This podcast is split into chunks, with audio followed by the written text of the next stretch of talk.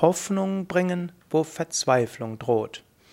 Hallo und herzlich willkommen zum Podcast über Liebe, momentan über uneigennützige Nächstenliebe, selbstlose Liebe.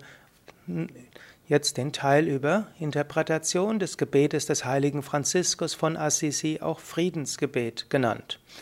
O Gott, mache mich zum Werkzeug deines Friedens, dass ich die Hoffnung bringe, wo Verzweiflung droht. Es gibt Menschen, die sind manchmal verzweifelt. Und sie haben vielleicht auch guten Grund für Verzweiflung. Vielleicht ist ihnen eine schwierige Krankheit diagnostiziert worden, vielleicht gibt es, ist die Ehe zerrüttet, vielleicht ist ein Kind auf die schiefe Bahn gekommen, vielleicht das Unternehmen in ja, in Gefahr, bei dem sie angestellt sind.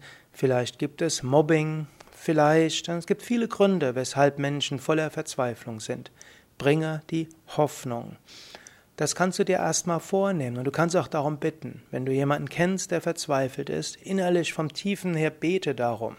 Das Ganze ist ja als Gebet formuliert, auch als Ausdruck, allein kriege ich es nicht hin, aber ich vertraue darauf, es gibt eine höhere Kraft und diese höhere Kraft kann mir helfen, kann mir helfen, dass ich die Hoffnung bringe, wo Verzweiflung droht. Du kannst darum beten, du siehst einen Menschen, du kennst einen Menschen, oh Gott, bitte hilf, dass ich die Hoffnung bringe, wo Verzweiflung droht. Es heißt auch nicht wegzuschauen. Oft, wenn Menschen die, äh, die ersten Schwierigkeiten haben, gibt es andere, die ihnen helfen. Nachdem sie zwei, dreimal probiert haben, ihnen zu helfen und irgendwo an der Mauer der Verzweiflung abge, ja, abgeprallt sind, hören sie auf. Der Mensch wird aus der Gesellschaft praktisch ausgeschlossen. Man will mit ihm nichts mehr zu tun haben. Diese Menschen sind unangenehm, die verzweifelt sind. Vielleicht auch, man ist hilflos, man weiß ja gar nicht, was man machen soll. Mindestens, was man machen kann, ist, für sie zu beten. Man kann nicht wegschauen, sondern hinschauen.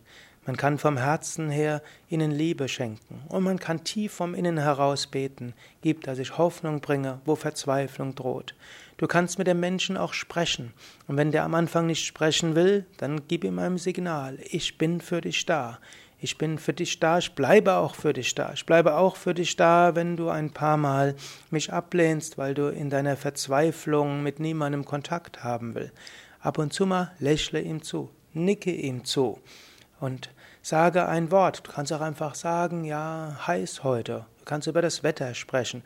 Du kannst vielleicht ein Kompliment machen über die Farbe des T-Shirts oder was er gerade gemacht hat. Ein Mensch voller Verzweiflung, versuche ihm Anerkennung zu schenken. Versuche ein, etwas Positives zu sagen.